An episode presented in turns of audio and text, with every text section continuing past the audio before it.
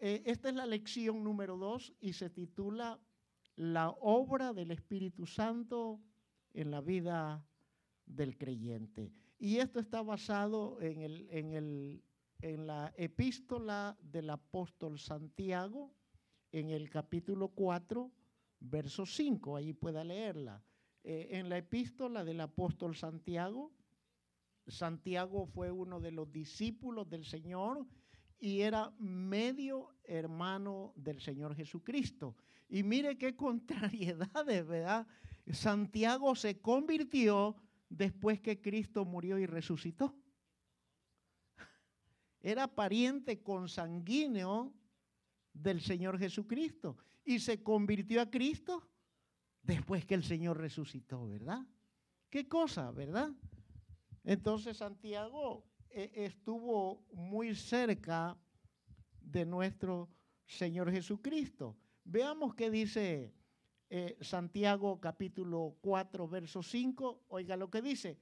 ¿O pensáis que la escritura dice en vano, el espíritu que Él ha hecho morar en nosotros nos anhela celosamente? ¿O pensáis? O sea, el apóstol aquí, obviamente, inspirado por el Espíritu Santo, él se traslada y se dirige a los creyentes que tiene él ministrando en Jerusalén y les dice, ¿y ustedes qué, qué se creen, qué piensan? ¿Ustedes creen que se han convertido al Señor solo por el hecho de confesar un nombre y decir, me arrepiento y te recibo como mi único salvador. Piensan que ahí está todo. Santiago, no, eh, yo estoy parafraseando el versículo y él, él dice, pensáis que la escritura dice en vano, el espíritu que él ha hecho morar en nosotros nos anhela celosamente. Y volviendo a parafrasear este verso, como que Santiago le dice a los creyentes de aquella época, ustedes están totalmente equivocados. Si ustedes piensan que no le interesan ni una pizca a Dios, se han equivocado. Ustedes deben de saber que es tanto el interés que tiene el Padre que envió a su Hijo, murió por nosotros y resucitó y no nos dejó huérfanos, sino que envió al Espíritu Santo para que more en nosotros. Eso es lo que Santiago le está diciendo a la iglesia en Jerusalén. Y obviamente nos recuerda a nosotros los cristianos hoy día, ¿verdad? Entonces, basado en cuatro palabras claves que se desprenden del versículo que acabamos de, de leer, la primera palabra es vano. Allí está cómo se escribe en griego y cómo se pronuncia.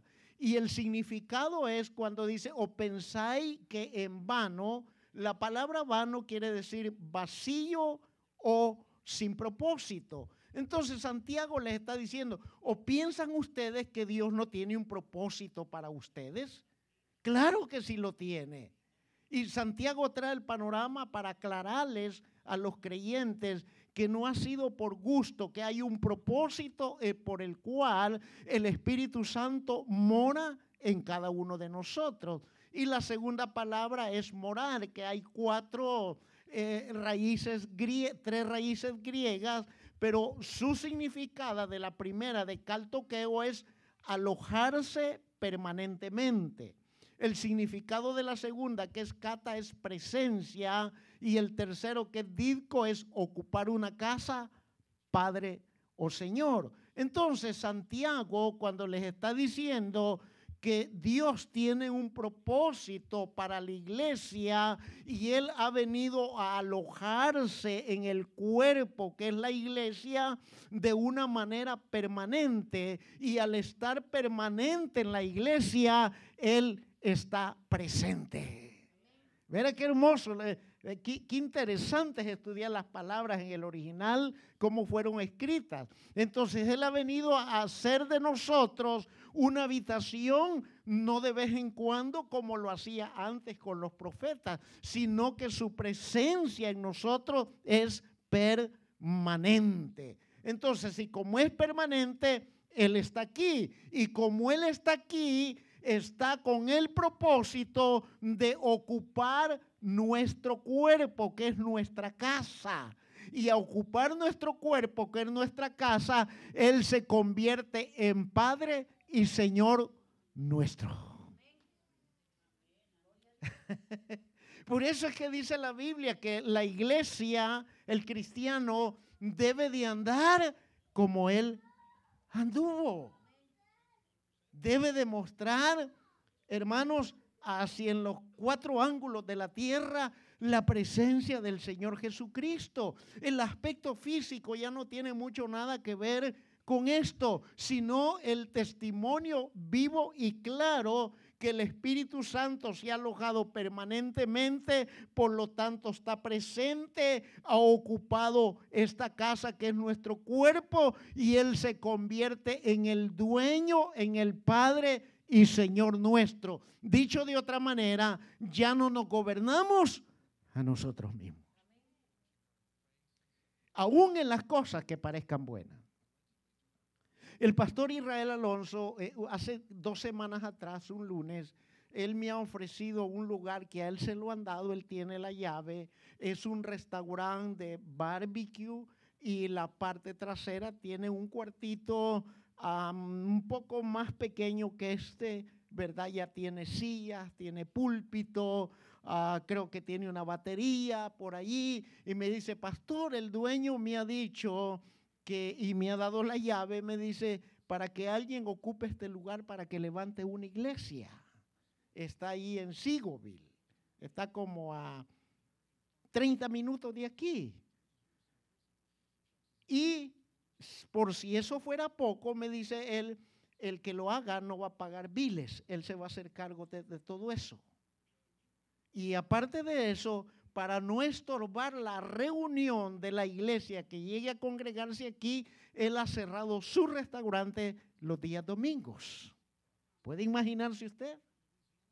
Y yo lo fui a ver y ya diseñé las sillas, cuántas personas caben, eh, eh, cómo van a ser ubicadas. O sea, eh, Dios me dio la visión en ese momentito con él a pintarle la ubicación de los muebles, el área de administración, la parte externa, y se lo pinté así de una manera fugaz y rápida, que ni yo había pensado. Pero ¿sabe qué? Le sigo orando al Señor. Yo sé que eso está en la voluntad de Él, pero yo le sigo orando. Y él el viernes que vino me dice, pastor, sigue orando. Sí, hermano, Leo, sigo orando para que Dios me autorice.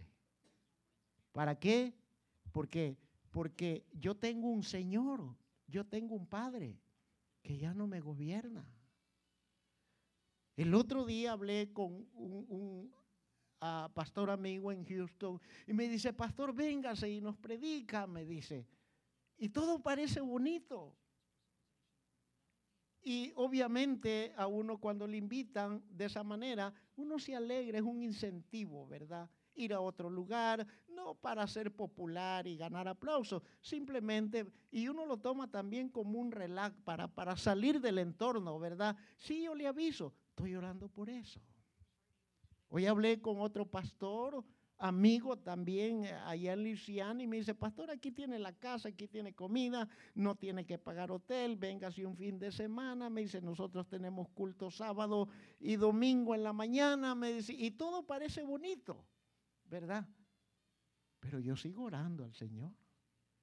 Yo quiero saber que aunque está dentro de su voluntad, yo tengo el permiso para salir. Y aparte de eso, si Dios me autoriza, yo tengo que ir donde la junta directiva y decirles, hermano, voy a salir tal fecha para tal fecha a este lugar, tal fecha para tal fecha al otro, tal fecha para tal fecha al otro, y dejar organizado aquí. No es solamente que me invitaron y agarro maletas y me voy y vean. Porque yo tengo un padre y tengo un Señor. La pregunta es, el cristiano promedio está dispuesto a someterse a su Padre y Señor, que ha ocupado una casa, porque Él se ha alojado permanentemente o solamente cuando yo quiera. Hello. Eh, ¿Se está dando cuenta, hermano? Entonces, sigamos viendo las palabras. La tercera palabra es anhela, ahí está la raíz griega, y su significado es una posesión intensamente amar. Amar intensamente. Cuando dice, o no sabéis que el Espíritu Santo nos anhela celosamente, ¿por qué? Porque Él nos ama de una manera intensa, porque somos posesión suya. Y esto podemos, hermano, ejemplarizarlo dentro del nexo del matrimonio. Cuando uno quiere solamente salir de la casa, ¿quién es la que pega el grito primero? ¿Ah? Cuando uno no, dice, solamente sale y cierra la puerta. Eh, ¿Para dónde vas? ¿Ah? ¿Sí o no? ¿Ah? ¿Sí o no? Eh, no sé aquí, del amigo allá la abuela. Ah, ok, regresa luego. Y si no regresa luego, ¿qué pasa? Seis veces suena esta cosita.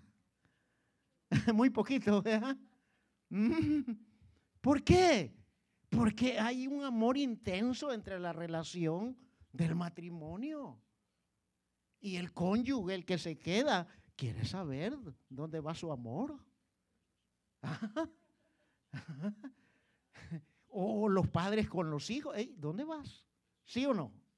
O los hijos con los padres. ¿Dónde vas, mamá? ¿Verdad que sí, Jessica? ¿Y por qué te tardaste? Piden cuenta los hijos. ¿Por qué? Porque somos una posesión y Él nos ama de una manera intensa. Y la otra palabra, celosamente, ahí están las dos raíces griegos, que está en el buen sentido, que significa consumirse. Es tanto el amor del Espíritu Santo por su cuerpo que se consume por nosotros.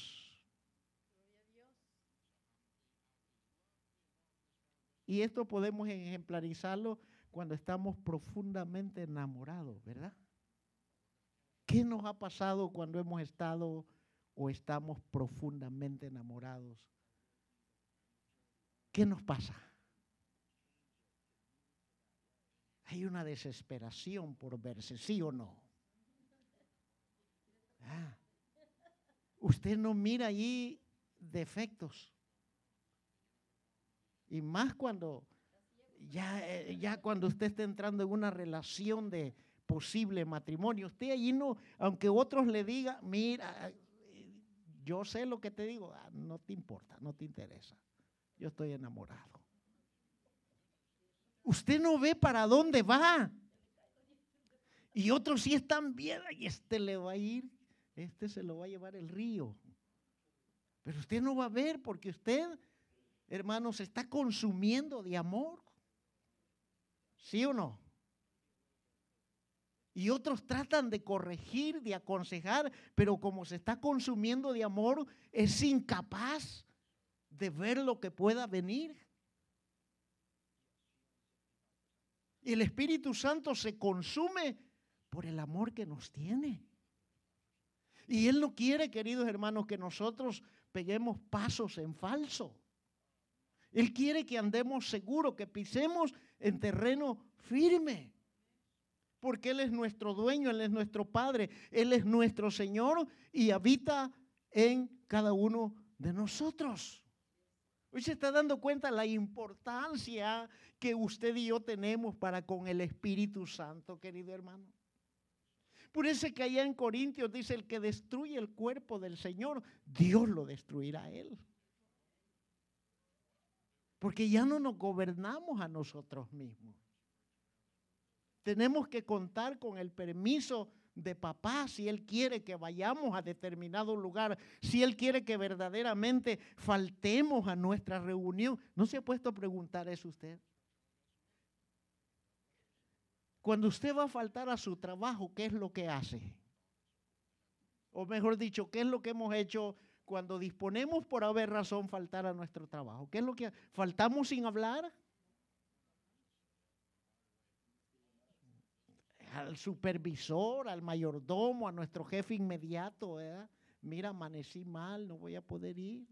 O mira, me, levantaron el carro o el tráfico, se me, no voy a llegar a tiempo. Usted comunica.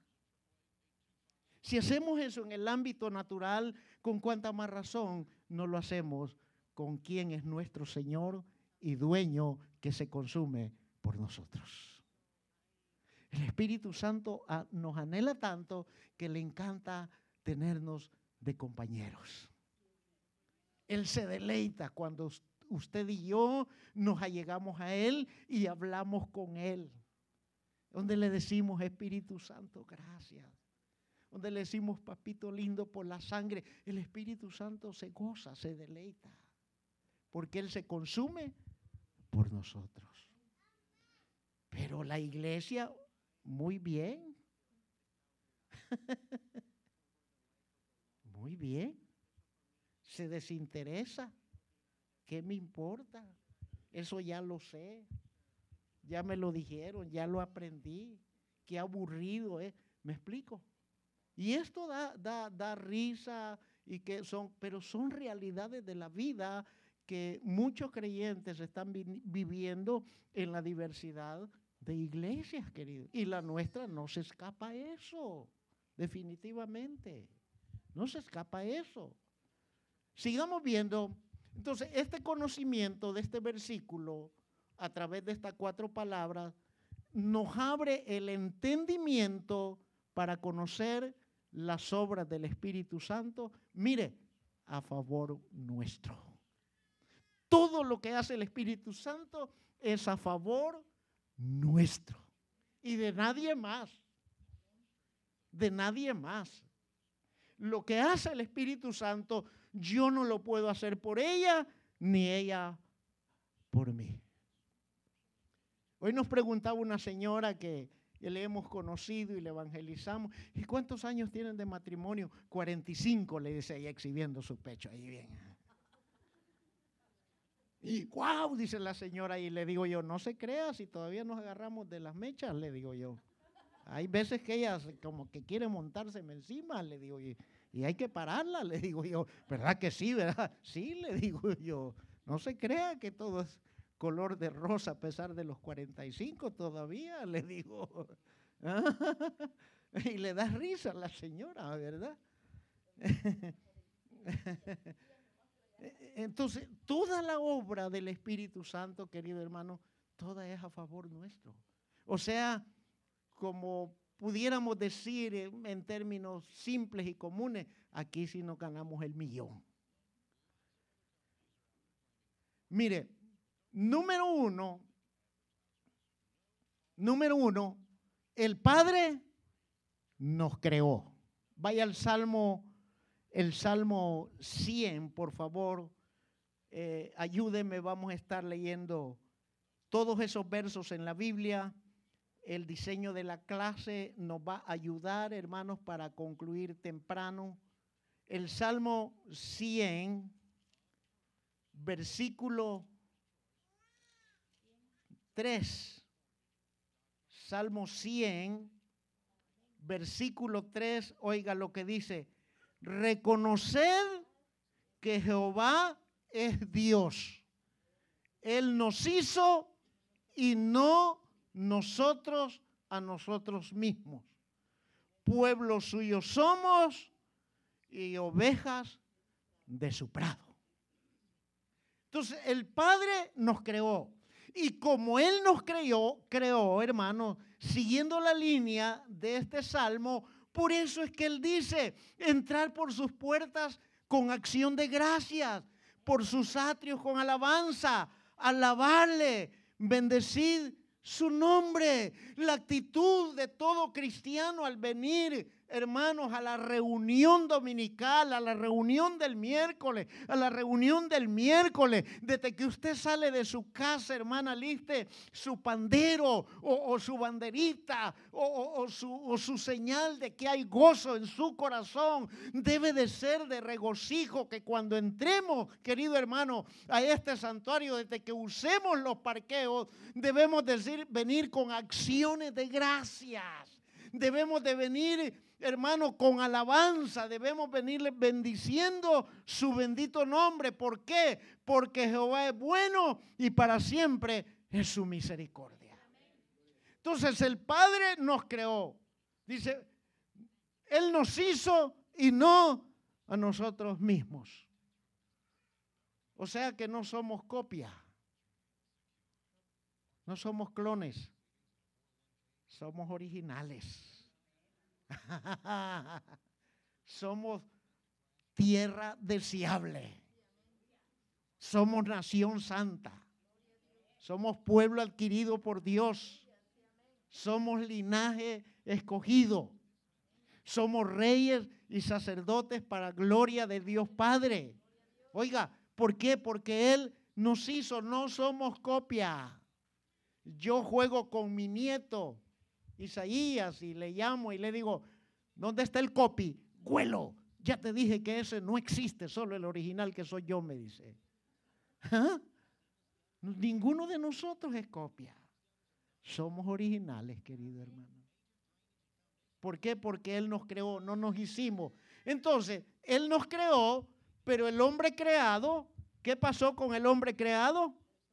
Ah, metió las extremidades, desobedeció.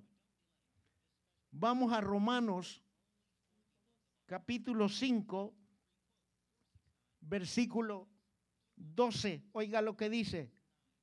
Romanos 5 dice, por tanto, como el pecado entró en el mundo por un hombre y por el pecado la muerte, así la muerte pasó a todos los hombres, por cuanto todos que. Y Romanos 6:23 dice, por cuanto todos pecaron, están ti. Ahora, yo quiero preguntarle, ¿qué idea le trae la palabra destitución o destituido? Ayúdeme, por favor. ¿Qué idea le trae la palabra destituido, destitución? Uh, que ya no tiene lugar presente ante el Señor. Dios le sacó tarjeta roja. Si te da la escena de un equipo, de un juego de fútbol, cuando llega el árbitro, tarjeta roja. Los que saben de fútbol, yo no sé, ¿Se queda el jugador en la banca de los suplentes? Al camerino. Oiga hasta dónde llega el castigo. No tiene el derecho ni de quedarse viendo el partido hasta el final, sino que lo mandan a los camerinos. No tiene lugar presente. Eso es destituido. Por cuanto todos pecaron, estamos destituidos de la gloria del Señor. Y ese era nuestro destino sin Cristo. No teníamos derecho a estar presente. Hasta el día de la resurrección, que Él va a juzgar a los muertos y a los vivos. Hasta el día del juicio final, donde Él iba a decretar sentencia donde él iba a decir al fuego eterno que fue preparado para los ángeles y Satanás. Quitado de, mi presencia, hacedores de maldad. No os conozco. Ese era nuestro destino. Sin derecho a estar presente delante de Él.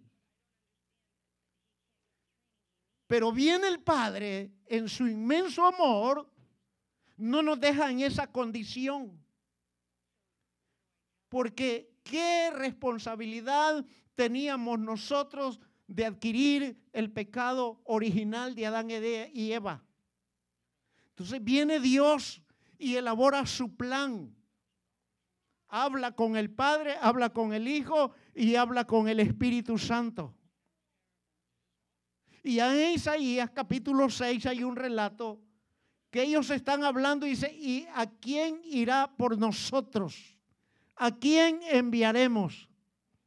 Isaías bajo la revelación poderosa, dice, heme aquí, envíame a mí.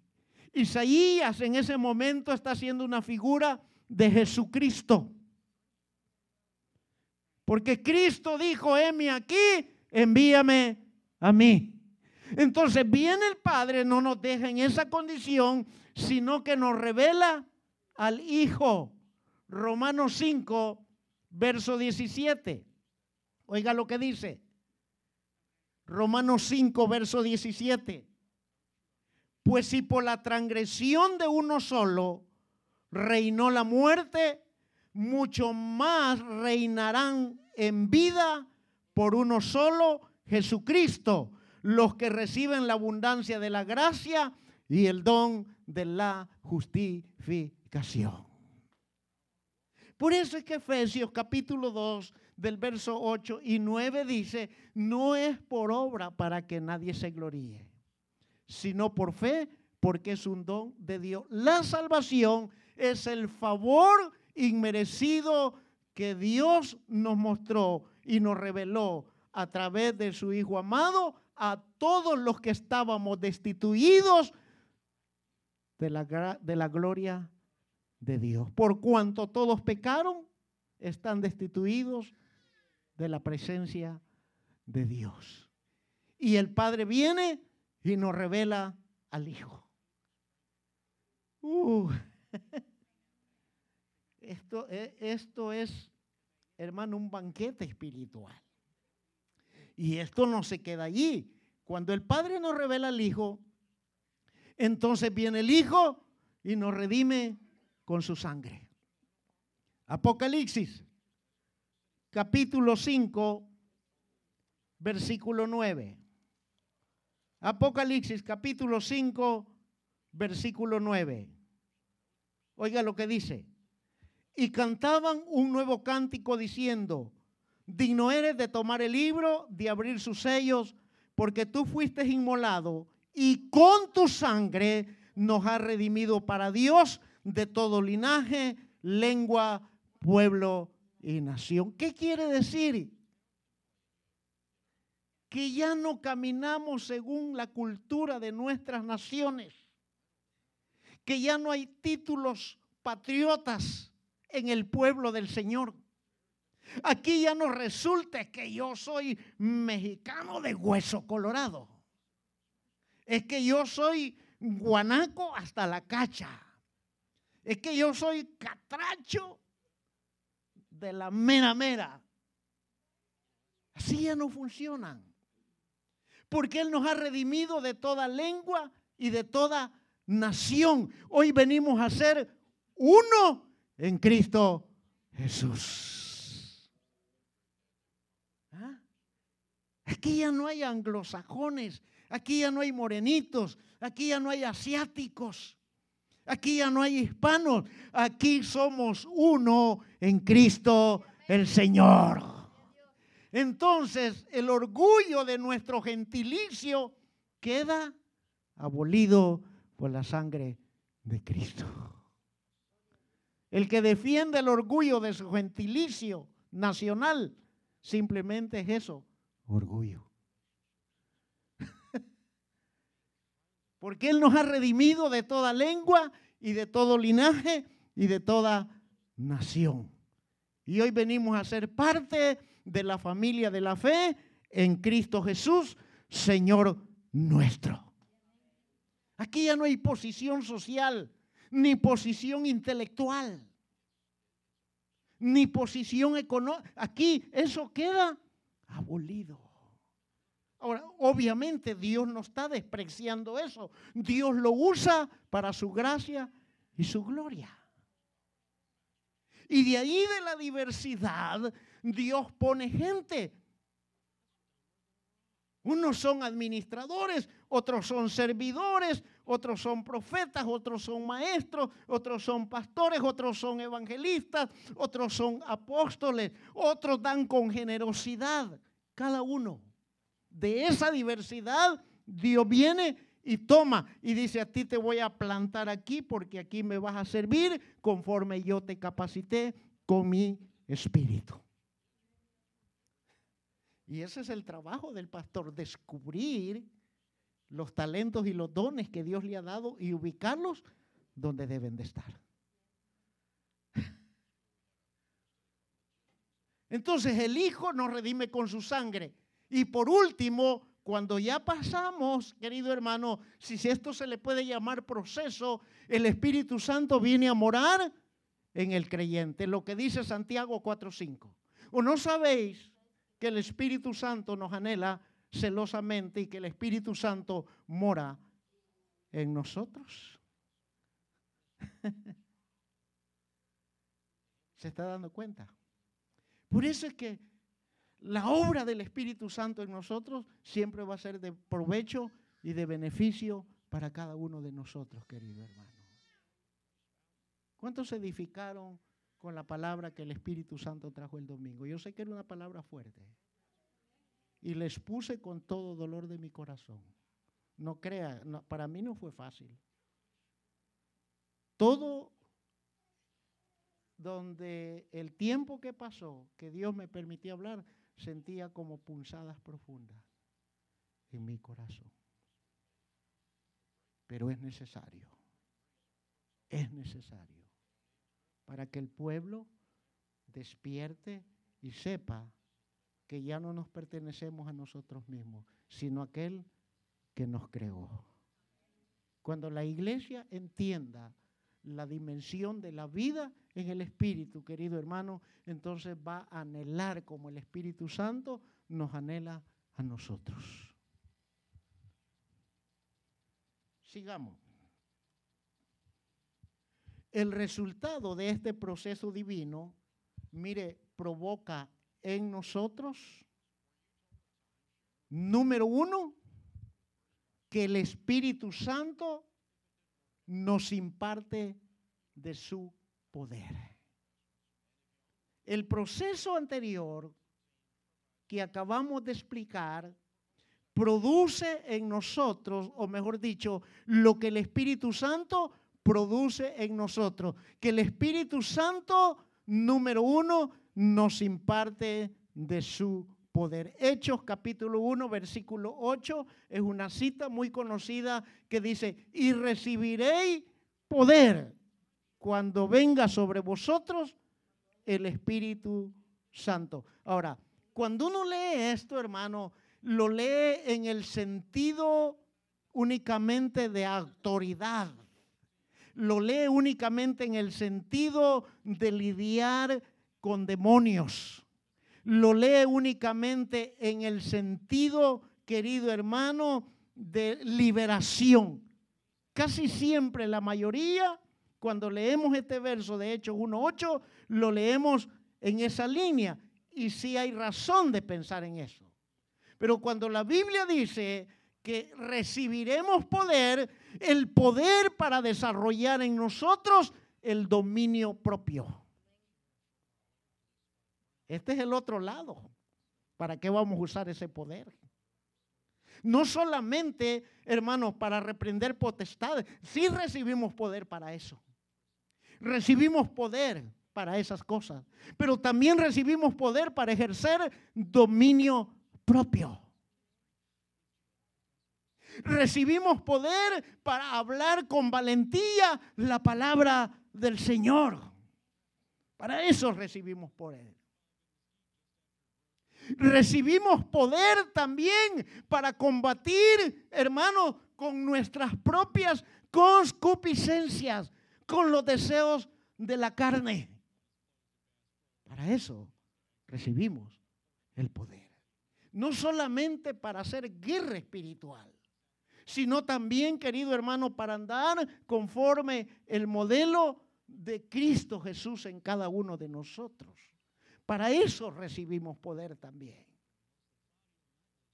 Recibimos poder para tener valor de testificar de lo que Dios ha hecho en nuestra vida.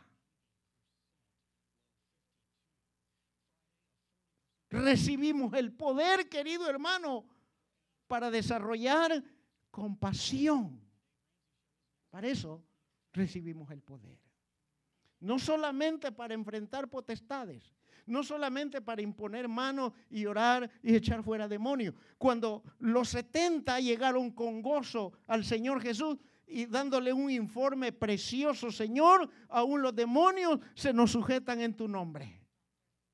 Sanamos enfermos, porque el Señor le dio ese poder.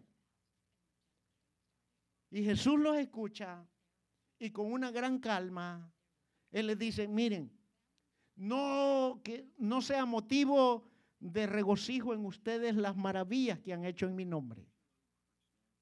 El mayor motivo de regocijo en ustedes es que sus nombres están en el libro de la vida.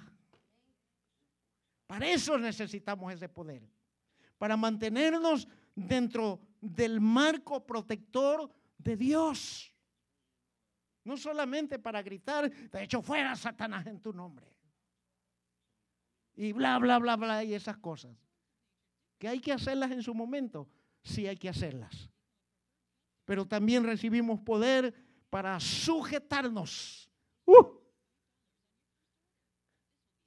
Recibimos poder para llevar una vida de sujeción a la autoridad máxima que es el Espíritu Santo en nuestras vidas. También para eso recibimos poder. La otra cosa que hace el Espíritu Santo es que nos impulsa a glorificar a Jesucristo. Segunda de Tesalonicenses.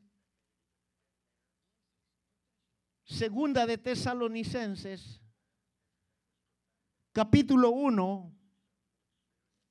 Verso 12. Oiga lo que dice.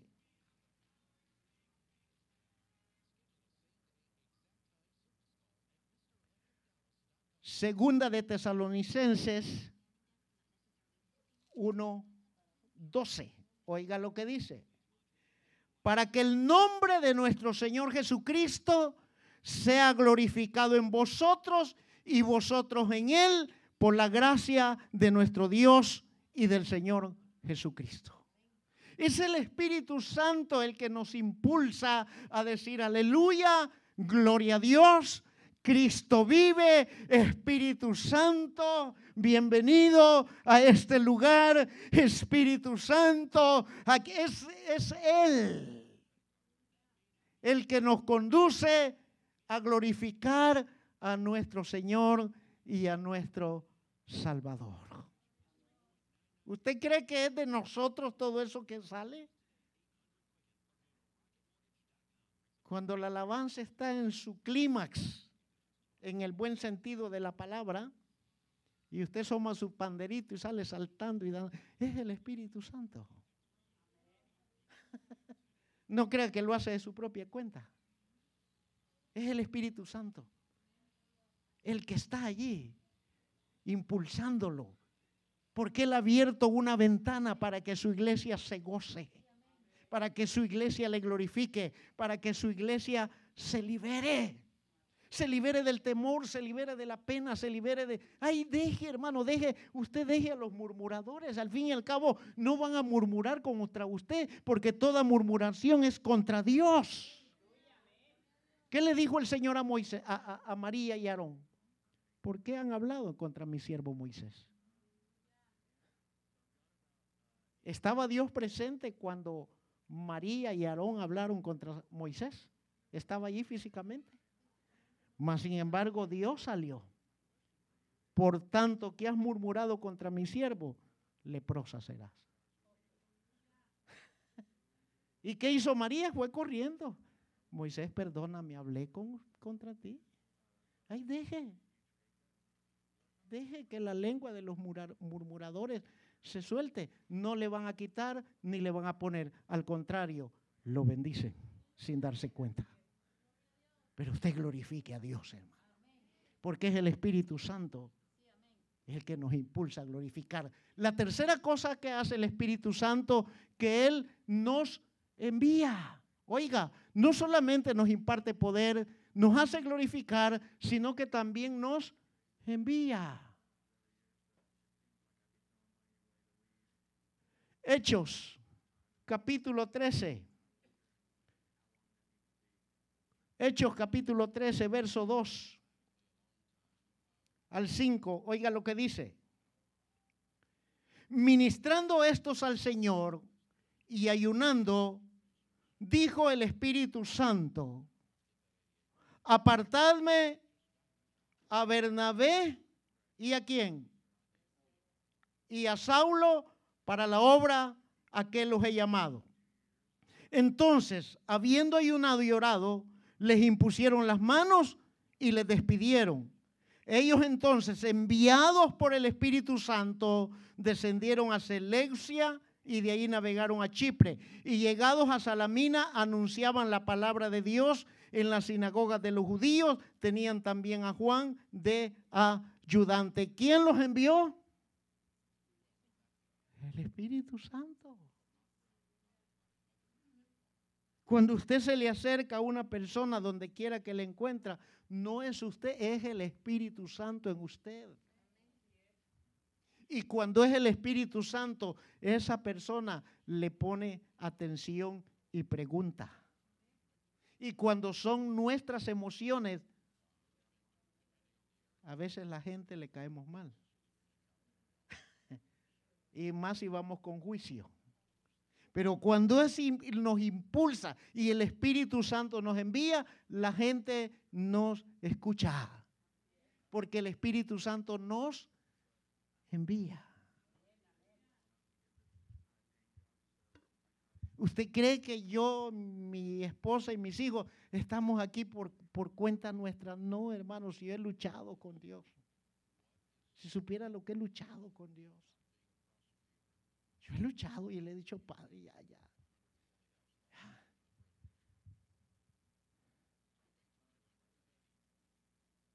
Pero el Espíritu Santo me dice, espérate, no es tiempo. Espérate.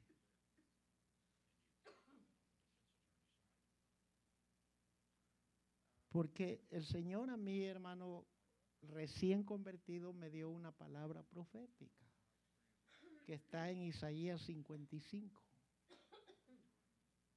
Y no voy a creer que me la dijo en una campaña, en esos conciertos. Yo, yo no estoy en contra de los conciertos, en contra de las conferencias, de los talleres. Está bien, la gente se alimenta, la gente se renueva, la gente aprende cosas nuevas de otros. Está perfecto, está bien. Pero la gente se acostumbra tanto a esas cosas, querido hermano, que no escudriña la palabra del Señor. Y en un ratito eh, eh, la euforia de la emoción son ministrados, pero pasado el momentito, ya pasó. Pero cuando uno aprende a oír la voz del Espíritu Santo, no voy a creer que a mí me habló en una gran campaña donde estaban esos hombres usados por Dios y renombrados y que andan corriendo el mundo entero, que no. Fue en una vigilia, hermano, donde habíamos como cinco o seis hermanos a lo mucho. Allí se levantó una hermanita, yo no recuerdo muy bien el aspecto físico de ella. Una hermanita de las que se tapan la cabecita, que usan hasta aquí. Ya como a la medianoche, dando la una de la mañana, allí se levantó la hermanita y me fue a imponer mano. He aquí, dice el Señor, que irás a lugares que jamás pensaste conocer, que conocerás gente que por causa de la palabra que Él va a poner en ti, muchos te buscarán, muchos llegarán a... ¿Tú me acordaste eso? En unos textos que me enviaste, ahí está eso. Isaías 55. Y eso me lo dijeron en la década de los 90. Y bajo esa promesa he estado en Honduras, he estado en Guatemala, y hoy estoy aquí.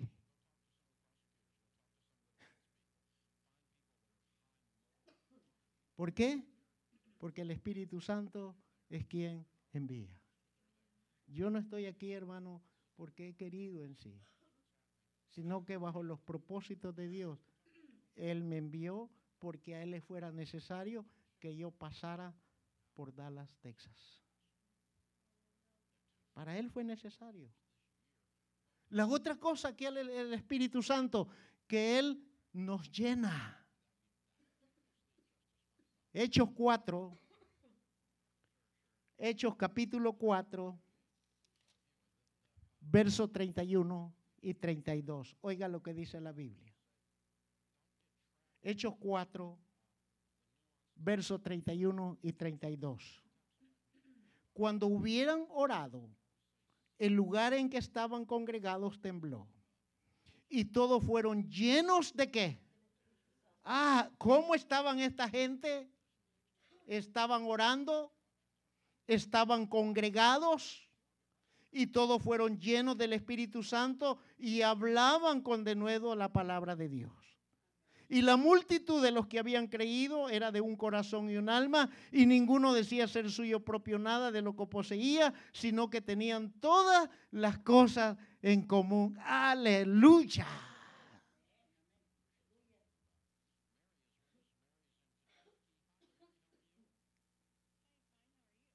Me gocé mucho un domingo que la hermana Rosalba tuvo que venir sola a servir porque la hermana Dita tuvo una necesidad y salió fuera y dejó ella organizado.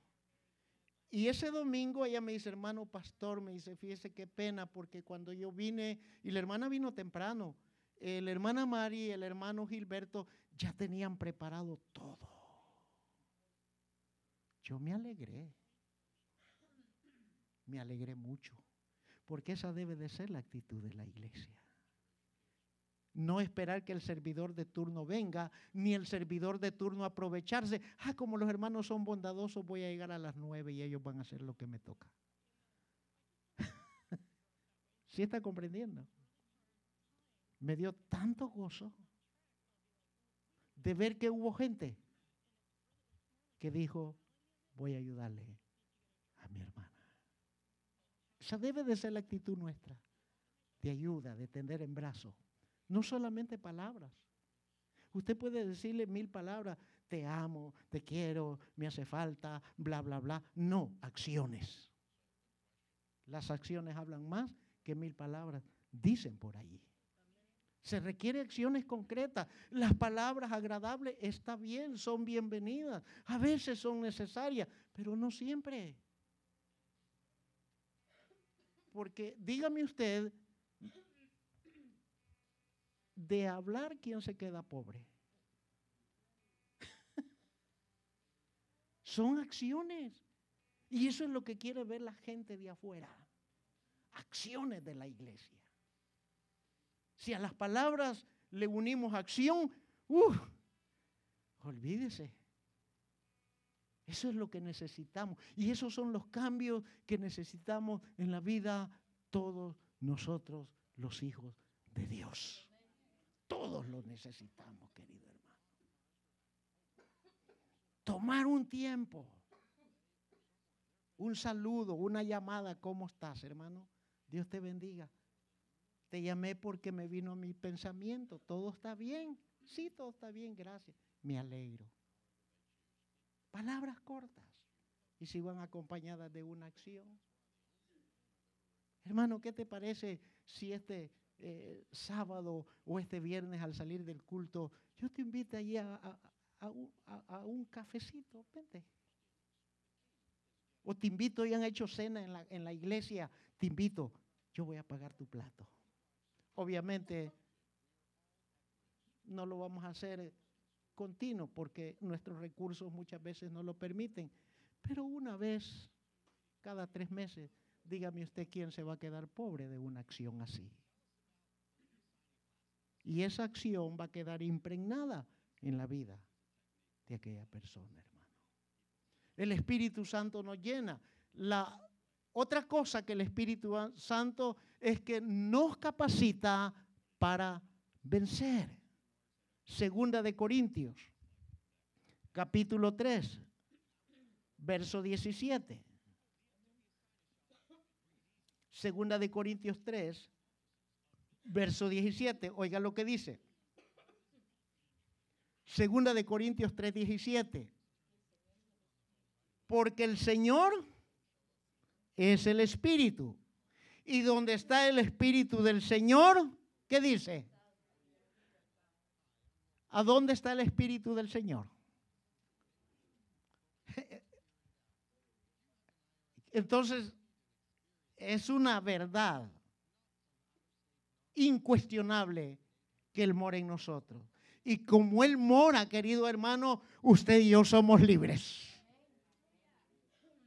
El enemigo ha venido, va a venir o quizás está allí presente lanzándonos sus dardos de fuego, haciéndonos poner en duda las promesas de Dios. Pero aquí tomamos la letra de ese canto. Yo sé que Él lo va a hacer otra vez. Él va a derribar montañas, Él va a abrir el mar en el desierto y Él lo va a hacer otra vez.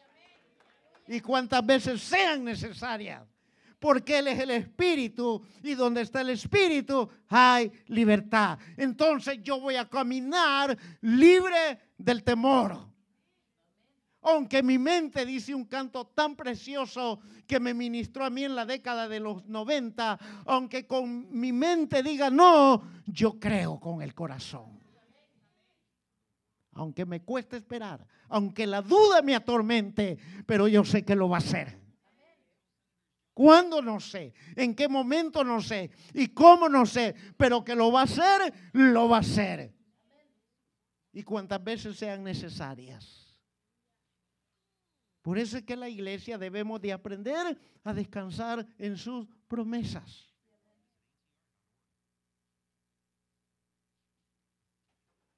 Romanos capítulo 8, verso 37. Dice la Biblia, antes en todas estas cosas somos más que vencedores por medio de aquel que nos amó. Si usted lee los versículos anteriores, habla de espada, habla de persecución, habla de hambre, habla de angustia, habla de desnudez, habla de peligro. Antes que esas cosas vengan, ¿Qué somos nosotros? ¿Ah? Más que vencedores.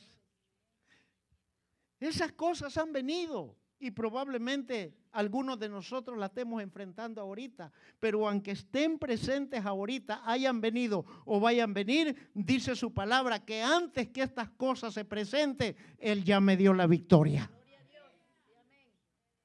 Yo soy más que vencedor en Cristo Jesús yo debo de confiar. Por eso es que Pablo dijo, miren, antes, aunque este cuerpo, este cascajo, esta naturaleza humana se vaya envejeciendo y de cierto envejece. Hay un dicho, yo no sé si en México dice, ah, ah, no hay mal que dure 100 años ni cuerpo que lo resista. sí lo dicen, ¿verdad? Entonces, si la gente confía en esos dichos populares, cuanto más nosotros en la promesa de Dios, que Él nos ha hecho más que vencedores. Entonces, el Espíritu Santo nos capacita para vencer. Y, hay tantas cosas, yo solamente he querido nombrar esa. Y lo último, el Espíritu Santo nos transforma. Volvamos a segunda de Corintios, capítulo 3, verso 18. Dice, por tanto, nosotros todos mirando a cara descubierta, como en un espejo, la gloria del Señor. El espejo que habla el apóstol Pablo aquí es este cuerpo físico. Este cuerpo físico no que tiene contacto con el mundo a través de los cinco sentidos no nos deja ver con claridad la gloria de Dios. Ese es el espejo que el apóstol Pablo está hablando como en un espejo la gloria del Señor, dice, somos transformados de gloria en gloria en la misma imagen como por el Espíritu del Señor. Pablo aquí toma la imagen de los espejos antiguos. Los espejos antiguos no reflejaban con gran claridad como los que hacen hoy. Los espejos de antes tenían un proceso que lo dejaban un poco borroso no tenían claridad de proyección de imagen. Y Pablo toma esa figura refiriéndose que nuestro espejo que nos impide ver la gloria de Dios con claridad, este es este cuerpo que se contamina todos los días. Hello. Se contamina. Entonces, este espejo no nos deja ver con claridad, pero aunque no nos deje ver con ver claridad, usted y yo estamos siendo transformados, estamos eh, sufriendo el proceso de la regeneración a través del Espíritu Santo. Estamos siendo, sufriendo una metamorfosis, hermanos, a llegarnos a parecer a la presencia de nuestro Señor Jesucristo. ¿Cuándo va a pasar eso? Cuando seamos levantados. Hasta entonces se va a cumplir eso. Mientras tenemos que enfrentar al diablo, al mundo, a Satanás y a la carne. Y de los más peligrosos que yo le atribuyo es la carne. A Satanás, ¿no se ha dado cuenta que a Satanás lo identificamos ligerito? Satanás lo identificamos a través de la hechicería, la brujería, el espiritismo y todas esas cosas. ¿Verdad? El mundo también lo identificamos a través de la vanidad del mundo, de todo eso de lo que vemos hoy día. Pero nuestra propia carnalidad, la carne, nuestra propia conscupiscencia que nos impulsa, el cuerpo de pecado que habita en nosotros. Y dice Gálatas que estos se oponen entre sí. El espíritu y la carne están en constante contienda. Y no es que uno pueda más, sino que nosotros tenemos la facultad de tomar el poder para ejercer dominio propio y vencer en el espíritu. Entonces, somos transformados. Oiga bien, cada día que transcurre, cada día que Dios nos da la vida, es una oportunidad que el Espíritu Santo toma para hacer una transformación en nosotros. Y dice la Biblia, me encanta como dice, de gloria en gloria, no dice de derrota en derrota. Por esa razón, por, por esta falta de, de entendimiento en el espíritu, muchos cristianos van así, miren la vida. Muchos cristianos van así en la vida. Comenzaron bien, comenzaron perfectos, magníficos, eran la envidia de la reunión la gente, yo quiero ser, pero de repente algo pasó y comienzan para atrás. Comienzan para atrás. Porque no han entendido que están siendo transformados y se niegan a esa transformación y están en el Espíritu Santo en un estira y un encoge. No, esto no me lo quites, Espíritu Santo, esto es mío. Esto es mío, esto no me lo quites. Dame tiempo, lo voy a pensar para entregártelo. Es que así nací, así soy yo y bla, bla, bla. Y siguen retrocediendo. Y esto no es cosa de salvación, es de santificación. Y son salvos, pero llevan una vida tan opacada en el Señor, hermano. Llevan una vida tan opacada que al no, al no más verlos uno se enferma. Sí y les va a oír su vocabulario. le hablan todo en sentido negativo. Porque van retrocediendo. Son salvos, pero llevan una vida opacada. No permiten sacar el brillo del Espíritu Santo. ¿Se está dando cuenta, hermano? En conclusión, no importa en el nivel espiritual que usted y yo nos encontremos en este momento, nosotros podemos experimentar una nueva amistad con el Espíritu Santo y como resultado de esta amistad nosotros nos expondremos a una total transformación de la vida que llevamos en la actualidad, convirtiéndonos cada vez más en la persona que Dios quiso que fuéramos cuando nos creó. Dios nos diseñó para ser triunfadores. Dios nos diseñó para obtener las herencias del reino. Dios nos diseñó para que fuéramos a morir con Él toda una eternidad. Así nos diseñó Dios. Por eso es que su palabra dice que Él viene por una iglesia gloriosa. Me encanta esa expresión, gloriosa. Una iglesia que brille. Una iglesia que impacte, una iglesia que transforme, una iglesia, querido hermano, que si tiene que llorar en Cristo, va a llorar, pero va a seguir caminando, se va a levantar. No una iglesia que es umbrosa, no una iglesia enferma, no una iglesia tacaña, no una iglesia pobre, no una iglesia murmuradora, ni mucho menos chambrosa. El Señor viene por una iglesia sin mancha y sin arruga. Por esa iglesia viene el Señor. Y a ese caminar vamos cada uno de nosotros.